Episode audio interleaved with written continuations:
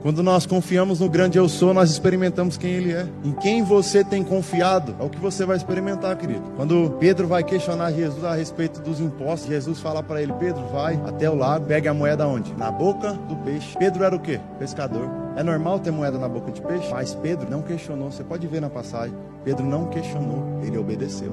Pedro, ele creu em seu coração. Jesus está falando, eu vou obedecer. E a ordem do céu, querido, ela não, pra, não é para ser questionada. A ordem do céu é para ser obedecida. Obedece que dói menos. Seu pai está te revelando. É Deus falando para Pedro. Até quando você precisar do recurso, porque Pedro era um homem que estava sendo preparado para liderar uma igreja do futuro, sim ou não? Mas era Jesus dizendo: Pedro, dinheiro, até quando você precisar, eu coloco na boca do peixe. É Deus dizendo para você essa manhã: Eu não sei o que você precisa, mas aquilo que você precisa vai vir de lugares que você menos imagina que vai vir. Você que está na sua casa, aquilo que você precisa vai vir de lugares que você menos imagina.